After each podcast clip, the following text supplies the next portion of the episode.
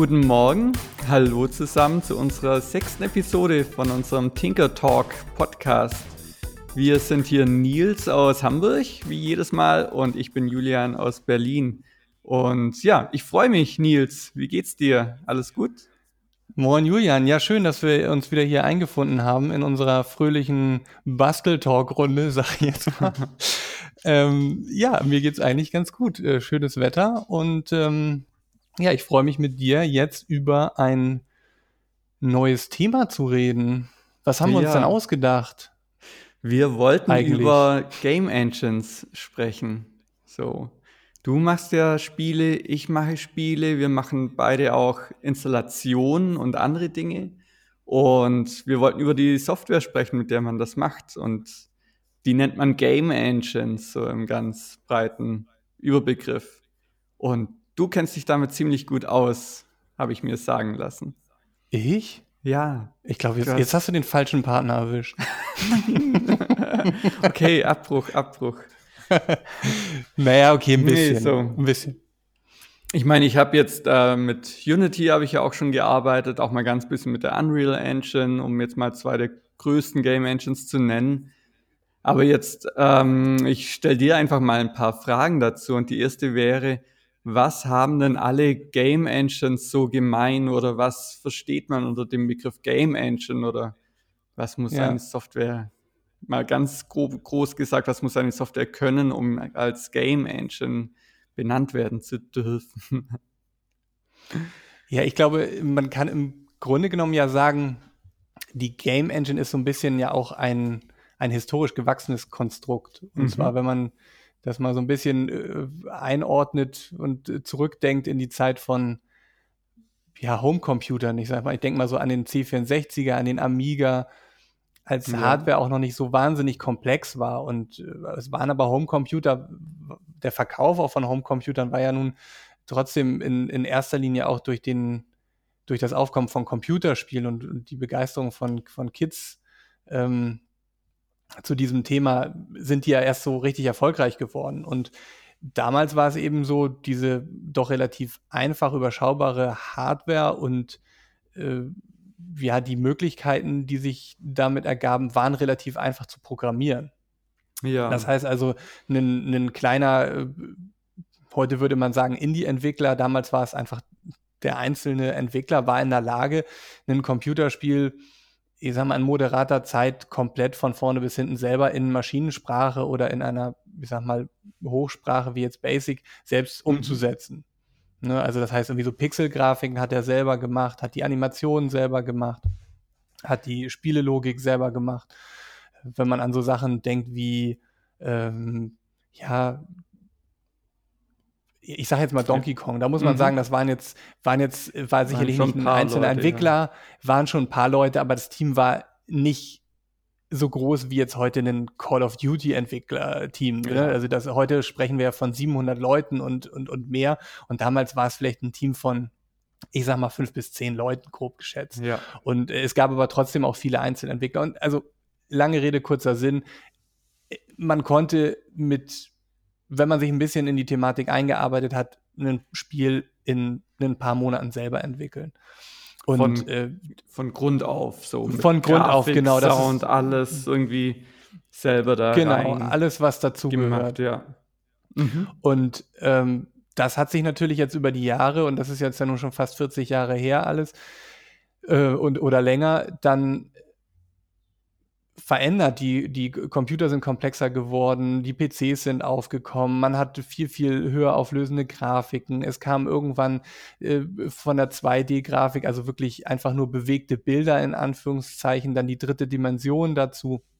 Es sind komplexere Sound-Themen äh, dazu gekommen. Physik, wie interakti inter äh, Entschuldigung, interagiert man mit der Spielewelt all das ist wesentlich komplizierter geworden und ja, da sind dann auch so ein bisschen diese äh, Spiele-Engines in, in, ins Spiel gekommen. Und mhm. zwar, äh, ja, weil man hat festgestellt, es kommen immer wieder die ähnlichen Themen. Du hast es ja angesprochen. Und man hat versucht, sozusagen das Ganze ein bisschen zu modularisieren. Also das heißt, ich habe jetzt verschiedene Module, die immer wieder in auch den unterschiedlichen Spielen vorkommen. Und die kann ich im Grunde genommen, auf denen äh, kann ich aufbauen.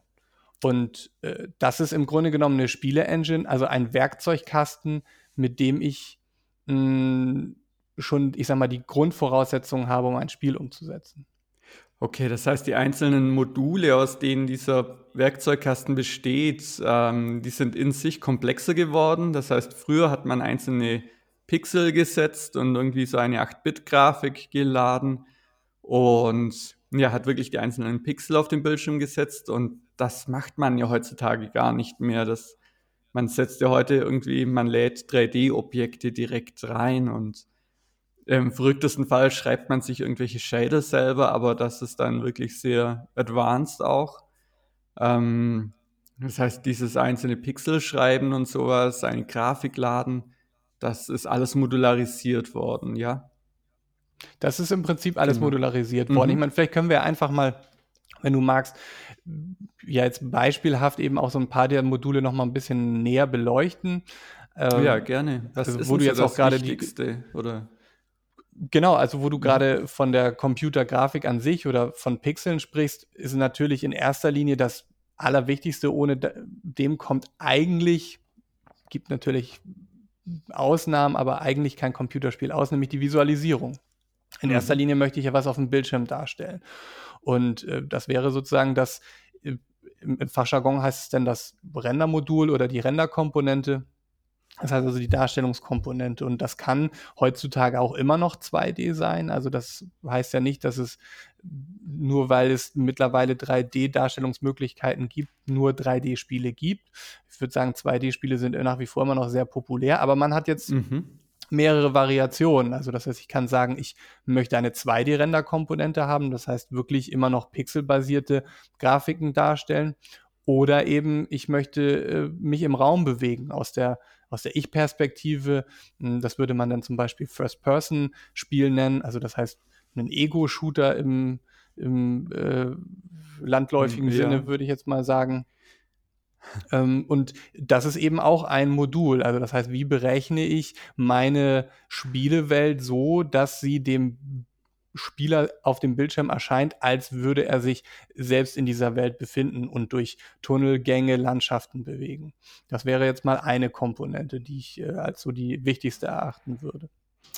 Genau, Nils. Also neben den Render-Modulen gibt es ja auch noch ähm, zum Beispiel Sound, das Sound-Modul, es gibt das Eingabemodul, ähm, was fallen dir sonst noch für Module ein oder wollen wir kurz mal auf die einzelnen Module ein bisschen genauer eingehen? Zum Beispiel Sound. Wie, was macht das Soundmodul alles? Genau, ja, das können wir doch gerne machen. Ja, also ähm, genau, neben dem Rennermodul, das Soundmodul, ja, warum will man Sound haben in, in, einem, in einem Computerspiel oder in einer ähm, Grafikanwendung im Allgemeinen ja auch äh, zum Beispiel zur Untermalung äh, der Stimmung. Also ich möchte vielleicht eine Stimmung in meinem Spiel ausdrücken.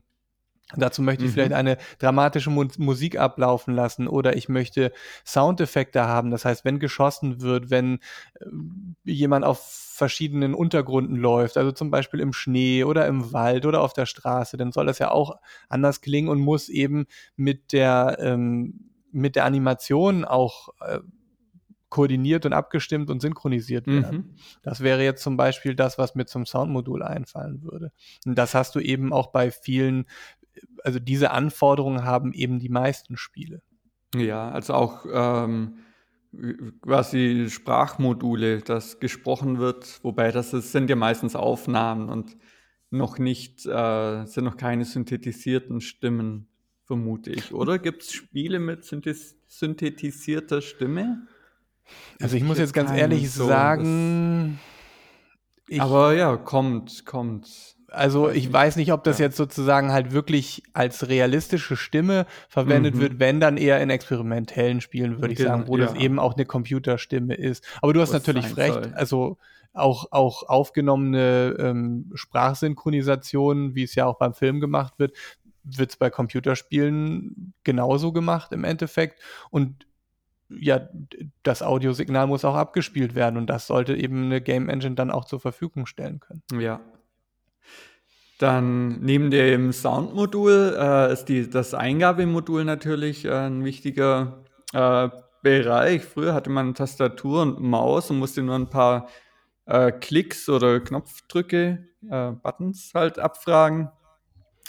Auch das ist ja komplexer geworden. In Game Engines äh, wird ja vieles auch übernommen. Das heißt, dass man äh, auch von Mobildevices, irgendwie Gyroskop, Bewegungssensoren, das alles ablesen kann. Aber warum ist zum Beispiel auch Tastatureingabe oder so? Warum ist die auch in Module gekapselt oder eine Mausbewegung oder so?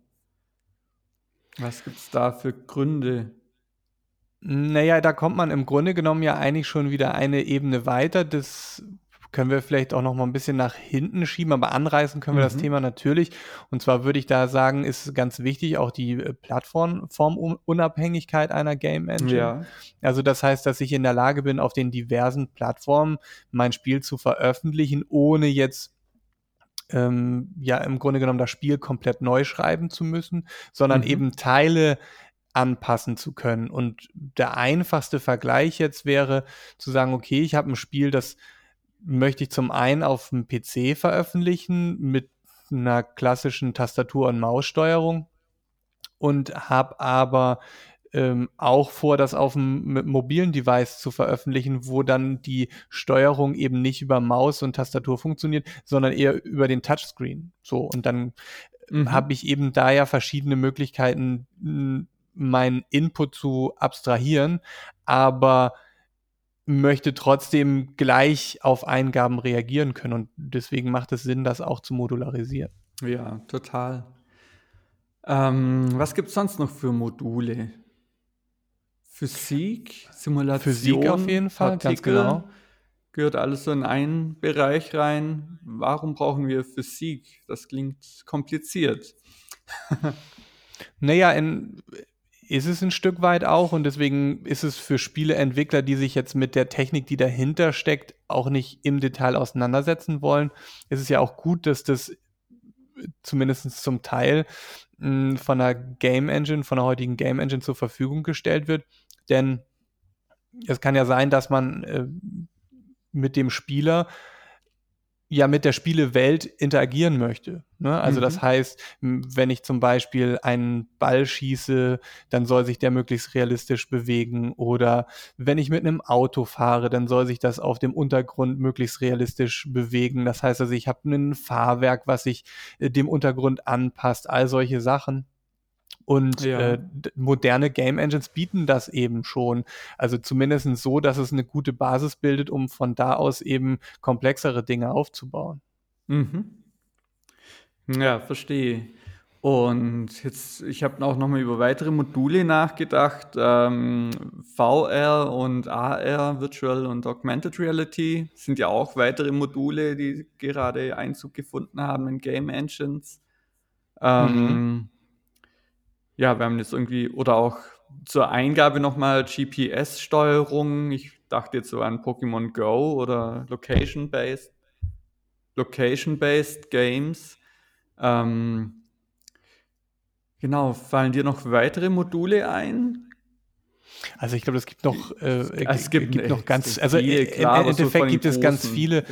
Ja. Ähm, also was ja nun auch ganz wichtig ist, ist zum Beispiel ein ähm, UI-Modul, also ein mhm. Benutzerinterface-Modul, denn ja, richtig, Spiele ja. werden ja auch immer komplexer, äh, was das angeht. Das bedeutet, Jetzt zum Beispiel bei einem Ego-Shooter kann es darauf reduziert sein, dass man einfach nur ein Menü, ein Hauptmenü hat, in dem man sein Spiel laden, speichern und ähm, sich angucken kann, wer an dem Spiel mitgearbeitet hat, sage ich jetzt mal ganz grob.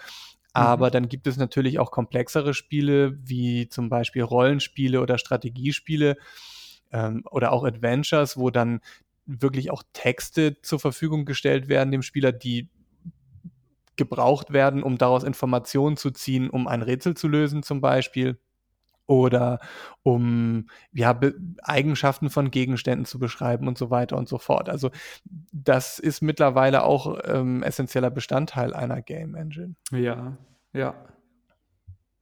Ja, und so kleine Module gibt es ja auch extrem extrem viele. Also allein wenn man an die Kinect-Kamera denkt oder Leap Motion, also sämtliche Input-Devices haben dann wieder ihre Module, die man wieder an die Input-Module andocken kann oder so.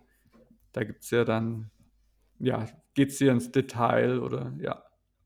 Genau, also im, ähm, im, Endeffekt kann man ja sogar sagen, dass eine gute Game Engine es auch erlaubt, um mehr Flexibilität zu gewährleisten, mhm. eine Schnittstelle hat, mit dem ich, mit der ich selber, also eine Plugin-Schnittstelle hat, mit der ich selber in der Lage bin, dann für verschiedene Plattformen äh, Module selbst zu entwickeln, die mir ja. dann äh, Funktionalität nachliefern, die in der Grundausstattung eben nicht dabei sind. Ja. So, also ja. und ähm, die meisten Game Engines bieten da in dem Rahmen eben auch Portale, Shops, wo ich mir diese Module dann ähm, runterladen kann oder als Entwickler diese Module eben auch äh, zur Verfügung stellen kann, verkaufen mhm. kann. Okay. So macht man eigentlich, oder ja, kann man sein Game schon recht weit bringen, indem man die Module zusammen lädt oder es spart einem viel Arbeit einfach. Ja, zumindest ähm, mal, um, um zumindest mal, um auch irgendwie einen Startpunkt zu haben. Ich meine, ein mhm. Spiel wird ja auch in der Entwicklung fängt man jetzt ja auch nicht an, indem man sagt, okay, ich weiß jetzt genau, wie meine Mechanik funktioniert und äh, dann setze ich meine ganzen Künstler und Programmierer ran und die legen dann los, sondern häufig ist es ja auch sinnvoll, gewisse Aspekte einfach erstmal zu prototypisieren, um zu gucken, funktioniert das überhaupt? Und in, gerade in solchen äh, Situationen hilft es mir total, dass ich eben auch schon auf ein Repertoire an fertigen Assets, so nennt man das ja, also zum Beispiel irgendwelche Gegenstände oder Landschaftsteile zurückgreifen kann, um einfach mal ausprobieren zu können, auch wenn das vielleicht für das spätere Spiel gar nicht so relevant ist. Aber damit ja. ich überhaupt erstmal ein Setting zum Testen äh, aufbauen kann. Und dafür ja. eignen sich solche Module natürlich besonders gut. Okay. Ähm, ja, jetzt mal Butter bei die Fische. Äh, welche Game Engines sind denn so die beliebtesten und was sind deren Vor- und Nachteile? Ähm, bevor wir jetzt direkt auf die, auf die Game, also finde ich gut, sollten wir auf jeden Fall machen, aber ich würde jetzt ja. einmal noch kurz einschreiten und sagen, vielleicht können wir ähm, einmal ganz kurz sagen, wie so eine Game Engine so grundsätzlich klassischerweise aufgebaut ist. Was hältst du ja. davon? Also, dass man vielleicht einfach mal, Gerne. bevor wir jetzt auf die konkreten einzelnen Implementationen gehen, einfach mal so sagen, was ist vielleicht auch das Herzstück von so einer Game Engine? Genau, wir können ja mal kurz über das Herzstück, was so bei allen das gleiche auch ist oder wo sie sich alle ähneln, sprechen und dann die, in die Details gehen für jede einzelne. Genau, das wäre doch gut. Ja, dann äh, schieß mal los, Nils. Was sind denn so, wie, wie ist die aufgebaut? Also heutzutage ist es eigentlich so, dass es, das haben wir ja schon so ein bisschen angerissen, man nennt es dann komponentenbasierte Game Engine. Also das heißt, im Grunde genommen habe ich erstmal ein Objekt an sich, ein, ein Game-Objekt. Es ist in erster Linie hat das noch gar nicht so besonders viele Eigenschaften, sondern es ist einfach ein Game-Objekt und es hat vielleicht eine Position. Mhm. Bei, einem, bei, einem C, bei einer 2D-Szene wäre es dann eben eine 2D-Koordinate ähm, oder äh, in einer 3D-Szene wäre es dann halt irgendwie eine, äh, eine 3D-Koordinate. Ja. Mhm. Und zu diesen, zu diesen Basiseigenschaften kann ich mir dann eben Module pro Objekt hinzufügen. Also das kann dann eben eine Rendereigenschaft sein. Also das heißt, dass ich in der Lage bin, auch wirklich was auf dem Bildschirm darzustellen. Das kann Sound sein, all das, was wir eben gerade angesprochen haben. Also ich mhm. kann mir eben aus einem Baukastensystem die Dinge, die ich für das konkrete Objekt brauche, zum Beispiel für meinen Spieler oder für einen Gegner, oder für irgendein Landschaftsobjekt oder ein Fahrzeug kann ich mir wirklich das aus den benötigten Komponenten zusammenbauen. Deswegen also komponentenbasierte okay. Engine. Mhm. Und das Herzstück, in dem ich das jetzt zunächst alles mache, ist eigentlich immer der Game Engine Editor, den, den man bei wirklich den meisten Game Engines heute hat. Das heißt mhm. also, ich schreibe nicht nur Quellcode, sondern ich hab, bin auch in der Lage, aus meinen Komponenten schon eine Szene zusammenzubauen und zwar visuell. Und ja.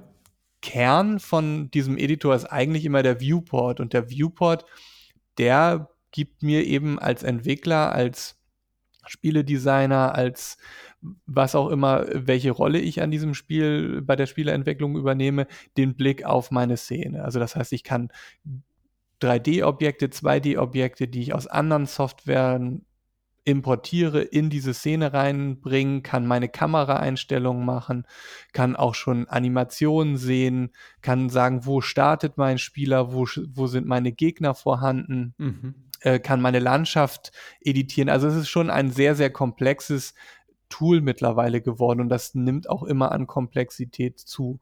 Und das ist eigentlich so die, das Eintrittsfenster ähm, in die Spieleentwicklung heutzutage. Okay, das ist dann eigentlich fast ähnlich wie in einem 3D-Programm, bei dem man seine Landschaft oder seine ja, Situation, wie auch immer, baut.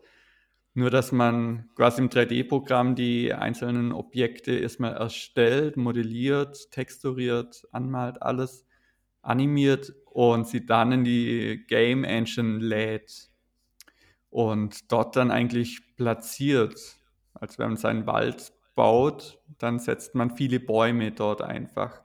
Und das wirklich über Mausklicks und nicht über Programmierung.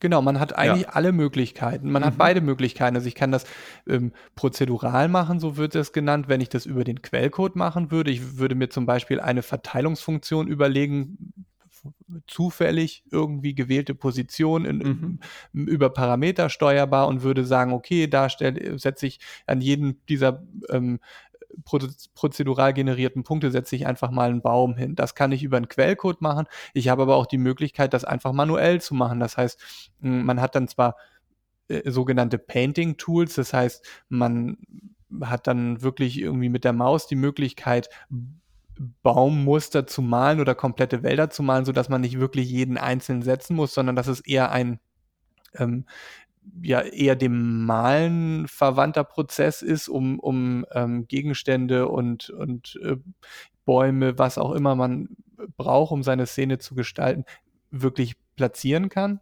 Mhm. Ähm, also ich habe sozusagen beide Möglichkeiten. Ja, und meistens und, ist es ja auch ein Mix aus beidem. Ich mache Prozed äh, prozedural einen Wald und wenn ich einen Weg dadurch möchte, dann äh, schneide ich mir den frei oder wenn ich eine Lichtung habe, auf der genau fünf Bäume stehen wollen, dann platziere ich die natürlich manuell. Genau, Und also man kann das, kann das Beste aus beiden dann, Welten. Genau. Kombi. Ja. Und ja, was sind noch die Kerngebiete von der Game Engine? Eine Animation, so eine Timeline haben eigentlich alle mit drin, oder? Genau, eine Timeline, das oder, funktioniert. Ja. Doch, also meistens, mhm. also man muss halt immer sagen, das ist jetzt so, so der, der grobe Querschnitt von Game Engines. Die, die, unterscheiden sich im Detail natürlich auch alle und bei dem einen ist die eine Komponente besser ausgebaut und bei dem anderen die andere Komponente. Aber ja, ja eine, eine, eine, eine Timeline hat man in den meisten Fällen, in der man jetzt meistens nicht unbedingt die Animation ähm, jedenfalls komplexe Animation selber erstellen würde. Da würde man dann vielleicht, vielleicht mal eine Boxen von links nach rechts schieben, das ja, aber jetzt Charakteranimation würde man typischerweise in einem externen ähm, mhm. in einer ex externen Software, wie wir hatten ja schon mal über Blender gesprochen, Maya, äh, Softimage, äh, Cinema 4D, was da alles ist, ja. ähm, äh, würde man die Animation erstellen, kann sie importieren über ein bestimmtes Format und hat dann im Grunde genommen diese Animation oder diese Teilanimation in der Engine zur Verfügung, kann sie im Zweifel noch anpassen mhm. und hat dann noch verschiedene Dinge wie ähm, Animation Trees, da müssen wir jetzt auch nicht im Detail eingehen, aber dass man ähm, Möglichkeiten hat, von einer Bewegung in die nächste Bewegung ähm, ja, ich sag mal, stufenlos überzublenden. Also Beispiel, jemand läuft und hält dann an und das soll halt nicht abrupt sein, sondern eher ein, ein äh, geschmeidiger Übergang. Das, all solche Dinge, das kann man dann eben wiederum auch in der, in der Game Engine selber festlegen und, und regeln. Das macht man dann über solche State Machines oder wie heißt das in Unity? Äh, das sind dann, ist, ist im Grunde genommen, ist es eine State Machine und das mhm. sind dann mhm. Animation States und von dem einen ja. Animation State, der zum Beispiel Running heißt, kann dann äh, ein Übergang stattfinden in einen Animation State, der Walking heißt. So, ja. Aber das ist natürlich mhm. jetzt schon sehr detailliert. Also. Ja. Okay, aber dann lass doch jetzt mal über die Game Engines konkret sprechen. Was, was bietet uns der Markt? Also ich hatte jetzt mal so drei, ich hatte mal mhm. drei auf Lager, die ich ja als so die aktuell für mich persönlich am wichtigsten bezeichnen würde. Okay, und auf Platz 3. so, wie, sowas muss man eigentlich immer machen, oder? Ja, ja, genau. Aber wir machen doch gar keine nee. YouTube-Videos. ja, okay. Nee, ich, das ist ja immer so ein bisschen das Schwierige, auch also das jetzt überhaupt in so einer Rangfolge, das ist, ich nee, glaube, es ist immer so für den, für den einzelnen, für den einzelnen Anwendungszweck dann immer mal mehr, mal weniger geeignet. Aber fangen wir doch mal zum Beispiel bei Unity an. Mhm. Unity ist äh, eine 3D-Engine, die gibt es auch schon seit Anfang der 2000er Jahre, aber ähm, die ist halt auch kontinuierlich gewachsen. Es ist äh, ursprünglich eine dänische Firma, die äh, mittlerweile aber auch, ich glaube, in San Francisco irgendwie ihr, ihr großes Headquarter haben oder zumindest eine große Niederlassung haben. Und ja, ähm, das ist äh, eine Game Engine, die in bei der eben auch der Editor sehr im, im Mittelpunkt steht. Das ist auch, wie wir eben schon äh, besprochen haben, eine komponentenbasierte Engine. Und ich würde sagen, der Vorteil oder das Schöne daran ist, dass der, der Zugang relativ einfach gemacht wird. Ähm, man kann äh, das ganze Skripten, also die, die ganze, die Module bieten dir natürlich schon eine gewisse Logik ähm, an einigen Stellen, aber die eigentlich Game-Logik, mit der du dein Spiel besonders machst und äh, mit dem du sagst, was passiert jetzt eigentlich mit dem, mit dem Protagonisten, mit dem Spieler, was passiert mit den Gegnern, was ist Sinn des Spiels, was für eine Geschichte erzähle ich. Das mhm. alles ist ja immer noch die Aufgabe des Programmierers und das muss ich ja auch irgendwie umsetzen.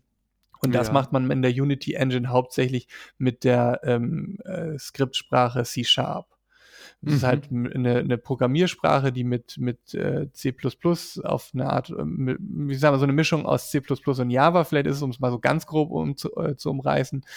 Ähm, und ja, also das heißt, man hat sozusagen Skripte, die man zusätzlich zu anderen Komponenten mhm. äh, einem Objekt zuweisen kann. So. Okay. Und äh, jetzt mal ein ganz doofes Beispiel in der Unity Engine wäre, äh, ich möchte jetzt das, äh, jetzt mal wirklich prozedural, ich generiere mir eine Kugel.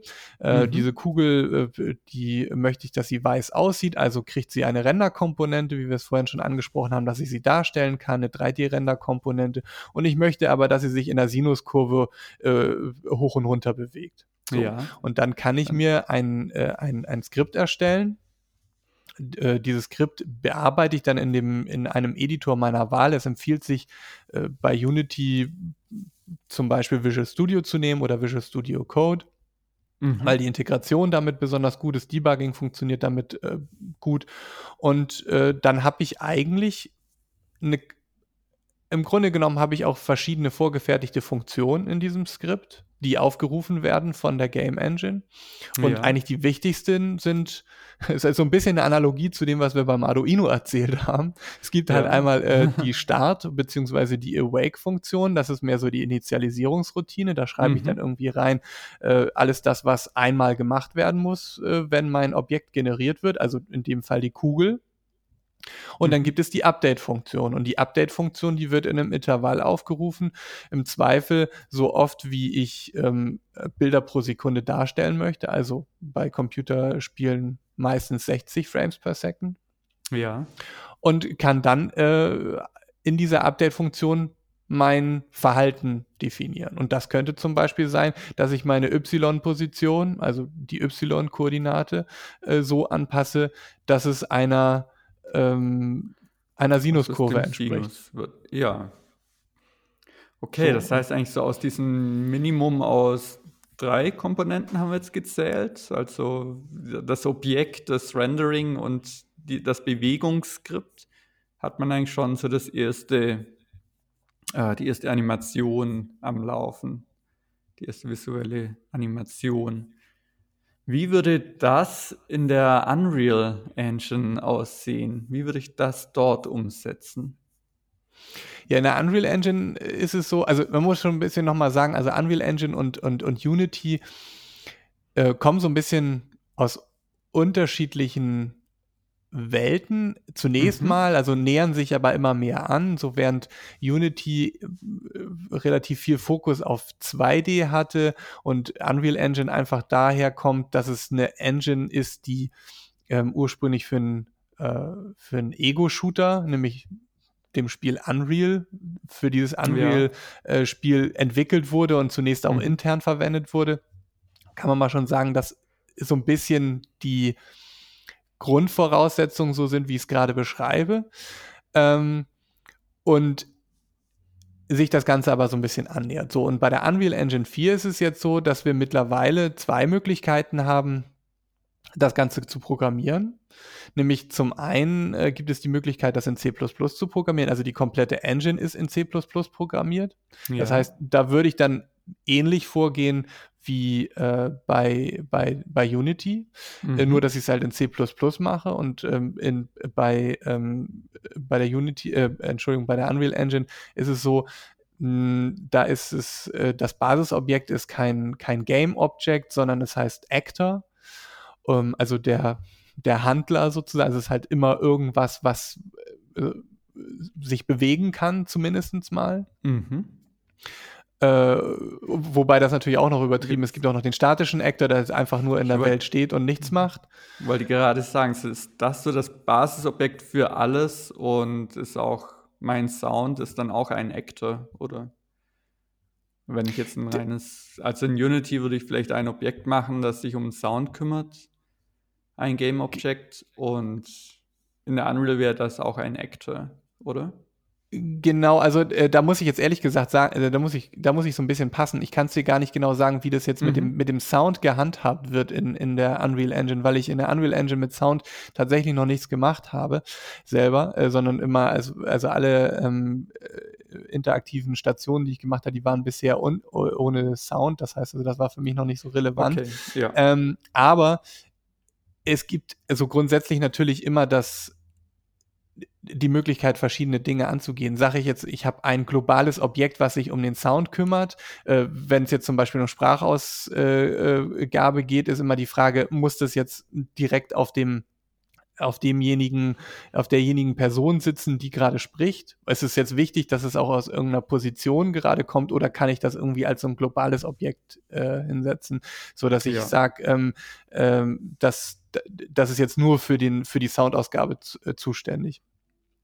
Aber ähm, um jetzt nochmal auf, das, äh, auf die Programmiersprachen oder die Programmiermöglichkeiten zurückzukommen, bei der Unreal Engine ist es eben so, dass es in C programmiert wird und äh, dieser Actor hat eben auch diese verschiedenen ähm, äh, ja, Basisfunktionen, die aufgerufen werden, in der dann irgendwie das, äh, ich sag mal, das Verhalten beschrieben wird und so kann man mhm. die auch modular aufbauen, die, die verschiedenen, und da gibt es äh, die verschiedenen Ektoren sozusagen, und da gibt es auch schon mehr Basis-Ektoren, die zum Beispiel in der Lage sind, eine, mh, hm, ja, eine 3D-Bewegung zu unterstützen. Ja, also das sind dort auch Komponenten, wenn ich dich jetzt da nochmal kurz unterbrechen darf, oder? Die ich diesem Actor dann hinzufüge. Oder wie nennen die das? Ähm, es sind auch Komponenten, ja. Mhm, okay. Und also es gäbe jetzt schon eine Sinus-Komponente oder ein C++-Skript, ähm, das jetzt so diese Sinusbewegung ausführt, oder? Nö, das würde ich das ja dann auch genauso, das würde ich genau, also das könnte ich, auch, ja. das programmiere ich genauso ja. in C++. Also ich würde auf diesem Actor dieser Actor-Klasse würde ich dann ähm, würde ich dann eben äh, auch in der Update-Funktion würde ich dann dieser ähm, der Positionskomponente von dem Actor sagen, was passieren soll. Ne? Also okay. Also das heißt, ich würde ja. dann eben auch wieder mit jedem Update-Schritt würde ich sagen, äh, mache dies und mache das. So, also oder addiere jetzt irgendwie einfach auf die Position, die Y-Position einfach äh, Wert XY drauf. Mhm. Mm, und also das ist dann recht ähnlich, nur dass das eine in C++, also die Unreal in C++ und Unity in C Sharp programmiert ist, ja? Genau, vereinfacht ja. gesagt, ja. Okay. Vereinfacht gesagt, dann. ja. Aber das Schöne mhm. ist, bei der Unreal Engine haben wir eben nicht nur die Möglichkeit, das in, in Skript beziehungsweise in einer ähm, in, in der Programmiersprache C äh, umzusetzen, Game-Logik Ja. umzusetzen, sondern ich habe auch noch eine visuelle Methode, das zu tun. Blueprint heißt die, oder? Exakt. Das ist äh, sozusagen das ähm, ja, Visual Scripting Modul von Mhm. der Unreal Engine. Genau. Okay, ich glaube, das gibt es in Unity auch als ähm, äh, Modul, das man sich dazu kaufen kann, dass man so Node-basiert die Korrekt. Module aneinander skripten kann. Weiß, ich weiß gar nicht mehr, wie das dort heißt. Äh, habe ich, hab ich jetzt auch nicht auf der Lage, aber das reinschreiben, ja. Genau, das lass uns mal machen. Mhm. Also Äh, ich muss aber auch, auch. zugeben, das habe ich, hab ich selber auch noch nicht verwendet. Es ginge dort auch, ist aber nichts, was von Haus aus unterstützt wird, sondern was eben über zusätzliche Module ähm, eingebaut wird. Genau. Ähm, aus Erfahrung von einem Studenten von mir kann ich sagen, dass es ziemlich mächtig auch ist. Also er hat auch ein größeres Spiel rein damit mal programmiert. Ähm, aber ja, das Schöne an der Unreal Engine ist, dass diese Blueprint-Geschichte direkt mit drin ist und man damit ja ziemlich seriös programmieren kann, oder? Ich glaube, Unreal sieht das als Schnittstelle zwischen den äh, Animatoren, zwischen den Visual Designern und den Programmierern, richtig? Genau. Also ich glaube, es gibt zwei Mhm. Gründe, warum man, warum man die Blueprints auch in Produktion verwendet.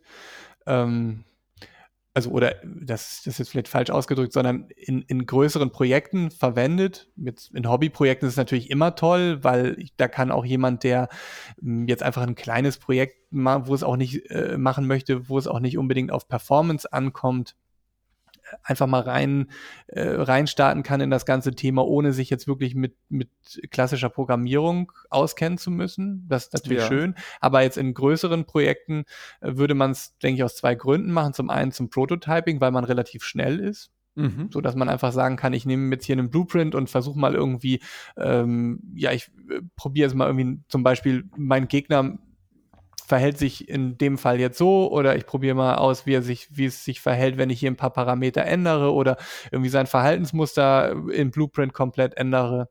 Okay. Das kann ich einfach relativ schnell machen. Also das Mhm. heißt, ich habe eine, eine relativ schnelle ähm, Turnaround-Zeit für, zum Rumprobieren, ob Dinge gut funktionieren oder nicht. Und Ja. das andere wäre eigentlich eher so dieses, was du sagst, wenn man jetzt auch an der Schnittstelle arbeitet und zwar vielleicht einen Game Designer hat, der nicht der Programmierer an sich ist, sondern mehr mh, eben auch Parameter ändern möchte, gewisse Verhaltensmuster ändern möchte für das fertige Spiel oder für das für das in, in Produktion befindliche äh, in Produktion befindliche Spiel, Mhm. ähm, so dass es im Grunde genommen eben dann die Schnittstelle zwischen Spieledesigner, Game Designer und Programmierer ist. Also das heißt, der Programmierer kann so gewisse komplexe Zusammenhänge als Module in Code packen und dann nur Teile davon eben über diese Blueprint-Schnittstelle anderen, äh, anderen Mitarbeitern zur Verfügung stellen, sodass die eben Okay. nur so eine Teilsicht haben und nur Mhm. Teillogiken anpassen können, äh, wie zum Beispiel jetzt irgendwie das Gegnerverhalten oder ähm, Ja, Balancing-Sachen auch. Balancing-Sachen, Ja. genau. Dass man Mhm. sowas eben einfach äh, ja so ein bisschen weg, wegabstrahieren kann über diese Blueprint-Schnittstelle und derjenige, der damit arbeitet, eben nicht alles wissen muss, was da, was dahinter steckt. Also das ist, glaube ich, so ein bisschen das, was sich auch die ähm, Leute von Epic, also die Hersteller von, von der Unreal Engine, dabei gedacht haben. Ja. Ah, Okay, das klingt ja ziemlich cool. Jetzt hast du noch von einer dritten Game Engine erzählen wollen, die du auch verwendest. Ich kann jetzt nur Die- raten, dass es sich um die Cry Engine handelt. nee, äh, Nee? handelt sich nicht, aber die kann Ah, man natürlich okay. auch fairerweise, die kann man fairerweise auch erwähnen. Ja. Ist natürlich auch eine sehr große Engine, die ähm, auch aus einem Spiel äh, heraus entstanden ist, nämlich ähm, Far Cry und, äh, und, und Crysis äh, von einer deutschen Firma, Mhm. ähm, die jetzt auch mittlerweile ja gef so ein bisschen aufgesplittet wurde. Die haben an ihrer eigenen, arbeiten an ihrer eigenen Engine weiter und äh, sie haben das Ganze dann ja vor ein paar Jahren an Amazon als die Lumberyard Engine äh, äh, lizenziert. Also das heißt, äh, das wird jetzt so getrennt weiterentwickelt von beiden Firmen. Aber ja. darauf wollte ich tatsächlich nicht, zu, nicht eingehen. Dann meintest du Game Maker. Nee, auch nicht. Auch nicht. Aber guter Tipp. Also Game Maker du, ist auch für EinsteigerInnen tatsächlich sehr empfehlenswert. Das ist ein tolles Tool für Kinder und Jugendliche, um in diese ja, Spieleentwicklerwelt einzutauchen. Absolut. Es ist gut, dass du das erwähnst. Also Game Maker muss man aber dazu mhm. sagen, ist rein 2D. Ja, stimmt. Also das ist, da hat man, soweit ich weiß, noch keine Möglichkeit, sich ähm, 3D-Welten zu erschließen. Mhm. Ähm, was ich meinte, ist tatsächlich die Godot-Engine. Okay. Und die Godot-Engine will ich aus diesem Grund anführen, weil es, das muss man sagen, diese beiden anderen Engine, die, Engines, die wir gerade genannt haben, ähm, ja kommerzielle Engines sind. Hm, zu dem Preismodell können wir vielleicht auch gleich nochmal äh, kurz eingehen, aber ja, das, was ich jetzt erwähnen möchte, die Godot Engine, ist eine Engine, die komplett ähm, community-driven ist. Also das ist eine Open Source Engine mhm. und die hat relativ viel äh, Moment bekommen in den, in den letzten paar Jahren und ist eben auch eine komponentenbasierte Engine, die in vielen Aspekten der Unity Engine sehr ähnelt ja. aber eben komplett Open Source ist. Und das heißt, also es ist ein Tool, bei dem einem der komplette Source Code offen steht. Äh, Unterschied jetzt zur, also jetzt mal ganz offensichtlicher Unterschied ist so ein bisschen die Art und Weise, die, die Skriptsprache, mit der man das programmiert. Also die Hauptskriptsprache ist eine eigene, äh, die heißt Godot-Skript. Okay. Ähm, die ist sehr an Python angelehnt. Mhm. Also keine also auch eine sehr, sehr zugängliche Skriptsprache für Menschen, die, sag ich jetzt mal, keine Erfahrung mit C haben. Von der Syntax ein bisschen einfacher. Darf ähm, ich da mal ganz kurz eine Klammer ja. aufmachen und fragen, was sind Gründe, warum die eine eigene Skriptsprache entwickeln? Ich meine, es gibt, oder warum haben sie nicht Python genommen oder so? Habe ich mich auch gefragt. Ja. Äh, sie unterstützen, sie unterstützen tatsächlich auch äh, mittlerweile C Sharp, ist aber jetzt mhm. von der API noch nicht so ganz so weit wie ihr eigenes Skript. Und sie sagen, dass es ja viele Gründe hat. Also äh, von ähm, Garbage Collection äh, Dingen, also das heißt dann, wo an welchen Stellen wird aufgeräumt, äh, dass man aber auch über gewisse andere Mechanismen in der Programmiersprache selber, was jetzt schon sehr ins Detail geht, einfach die bessere Kontrolle hat und äh, der Meinung sind, dass sie sozusagen damit wesentlich flexibler sind und auf die Bedürfnisse von so einer Game Engine wesentlich besser eingehen können. Okay. Gut, so, das ja, ist der, das ist der Grund, jetzt mal, genau, jetzt einfach mal so ja. ganz, mhm. ganz leicht angerissen, aber das ist so der Grund, warum die sich gesagt haben, wir wollen hier eine eigene äh, Skriptsprache haben. Okay. Genau. Und ansonsten ähnelt es Unity schon sehr, aber mhm. äh, es gibt auch noch, noch kleine feine Unterschiede und man muss auch zugeben, es ist, es ist auch noch nicht so weit wie Unity. Einfach dessen geschuldet, dass da nicht die Manpower und das Geld dahinter steckt, aber dafür, dass es ein Open Source Projekt ist und jemand, der vielleicht auch Wert darauf legt, mit äh, freier Software zu arbeiten und auch Wert darauf legt, selber mitarbeiten zu können an der Engine. Ne? Also der ganze ja. Quellcode steht dir ja zur Verfügung. Du kannst, wenn dir ein, ein, ein, ein Feature, eine Funktionalität fehlt, kannst du dich ja selber mit da einbringen und sagen, okay, ich übernehme vielleicht jetzt hier den Teil und, und äh, ja, stell das der Community eben wiederum selbst zur Verfügung. Mhm. Und das finde ich schon äh, sehr erwähnenswert und ich finde es toll, dass sie das auch in der Größenordnung mittlerweile geschafft haben, ähm, ich kann nur den Tipp geben, äh, packe ich auch in die Shownotes, sehr beeindruckend das Showreel von denen, also sozusagen eine kleine Demonstration von Projekten, die äh, in 2020 zumindest entwickelt werden und gerade im Mobile-Bereich wirklich, wirklich tolle, grafisch sehr beeindruckende Dinge dabei. Also äh, packe okay. ich in die Shownotes rein. Cool, lohnt sich auf jeden Fall anzuschauen, die Godot Engine. Ich kenne sie ehrlich gesagt noch nicht, habe noch nie was damit gemacht. Ähm, wo, oder jetzt mal noch, noch vielleicht auch gegen Ende jetzt, wir haben ja doch schon wieder einige Zeit geredet. Wann würdest du welche Engine verwenden? Gibt es da irgendwie so eine Pi mal Daumen Regelung oder oftmals kommt es ja auch einfach auf das Team drauf an oder auf die Kunden, mit denen man arbeitet, je nachdem, ob es ein eigenes Projekt ist oder Kundenbezug hat, mit was gearbeitet wird? Oder was sind da für dich die Kriterien?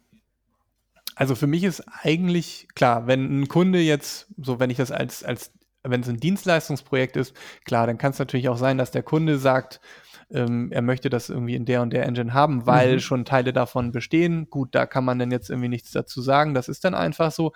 Ich persönlich würde, also ich persönlich gehe die Projekte irgendwie immer so ein bisschen danach an, auf welchen Geräten es laufen soll und in welchem Umfang ah, das okay. jetzt hat. Ja. So und vor allen Dingen auch so ein bisschen ähm, ja, man muss schon auch sagen, was für eine Art von Spiel oder was für eine Art von, von Anwendung es dann wird. Also ich würde zum Beispiel sagen, mhm. Unity, wenn man jetzt nur mal Unreal und, und Unity nimmt, weil es die beiden professionellen Engines sind, würde ich zu Unity immer greifen, wenn es gerade im Mobile-Bereich auch laufen soll.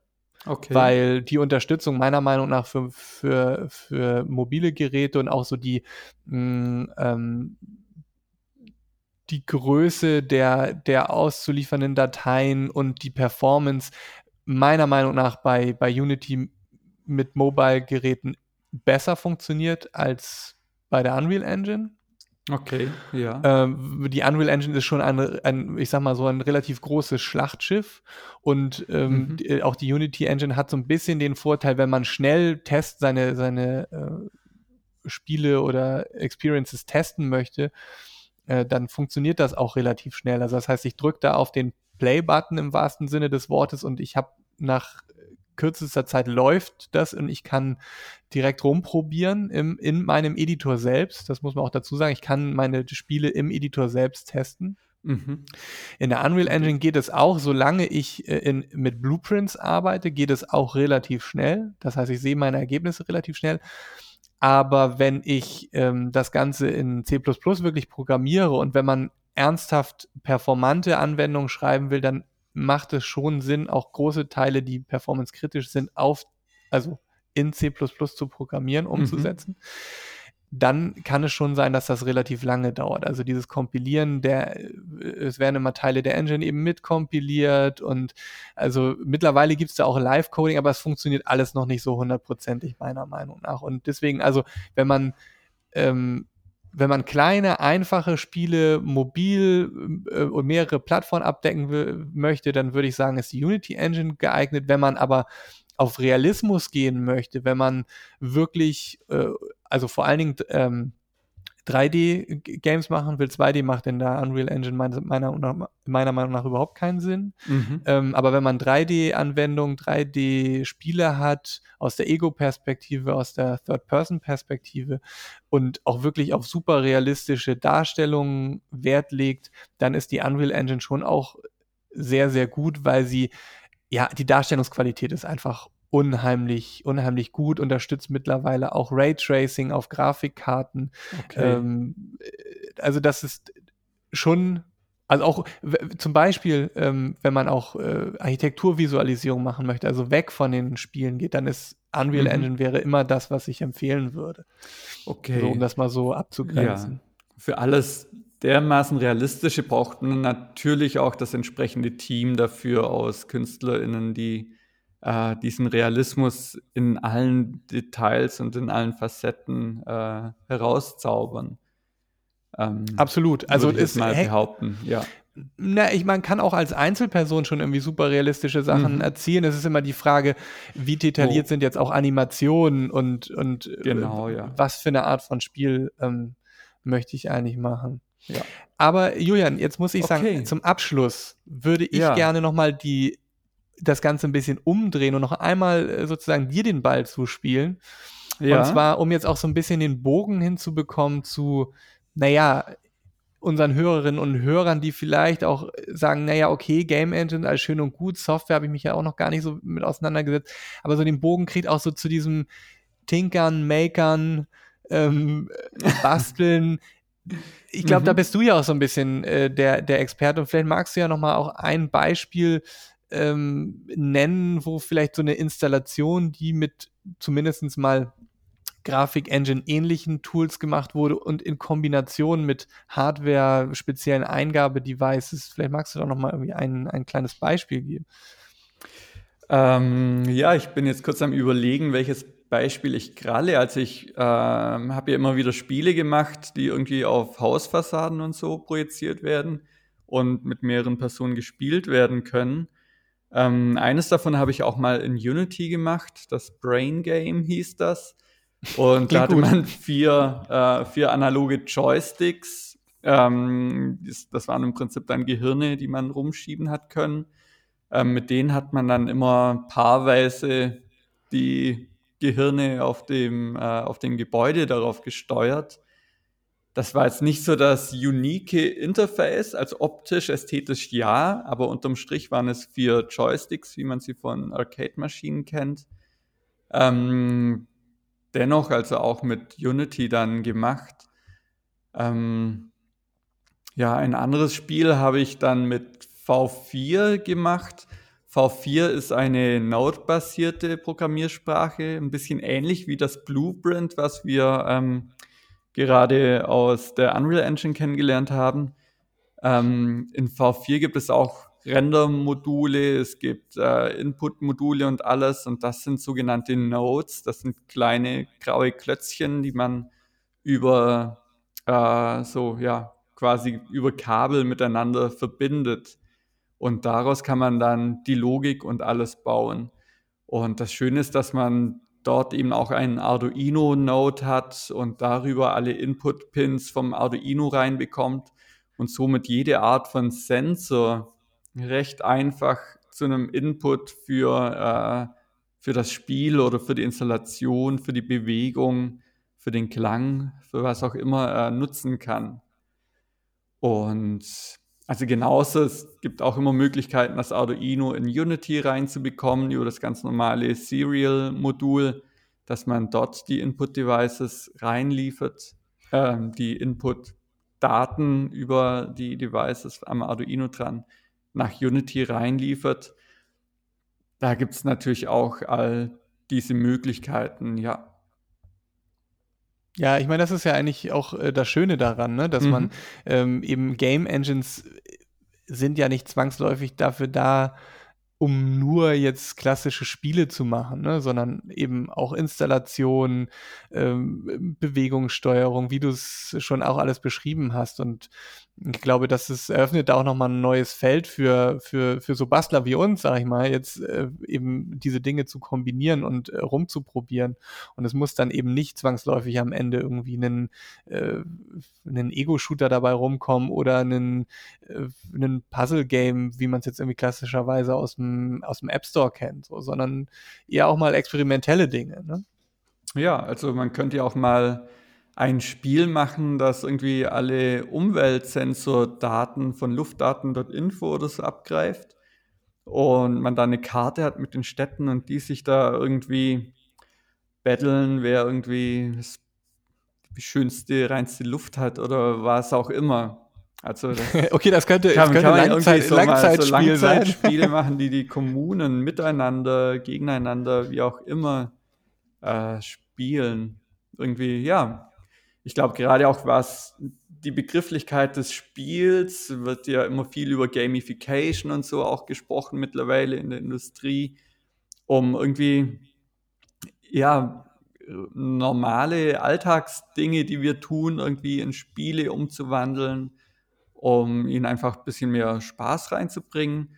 Genau, und ich glaube, das kann man auf ganz viele Dinge auch übertragen und einfach, ja, den Spaßfaktor in den ein oder anderen komplexeren Dingen zu erhöhen. Und das klingt cool. Da, Julian, ich sehe schon, da kommt die nächste Challenge auf uns zu. Da kommt die nächste Challenge. Aber genau, wir beginnen ja erstmal vielleicht im nächsten Podcast mit unserer jetzigen Tinker Challenge. Da können wir Ganz vielleicht genau. mal vorausschauen. Päckchen sind sowohl zu mir als auch zu dir unterwegs, beziehungsweise bei mir schon angekommen. Und da freue ich mich schon auf den nächsten Podcast und auf unsere Tinker Challenge.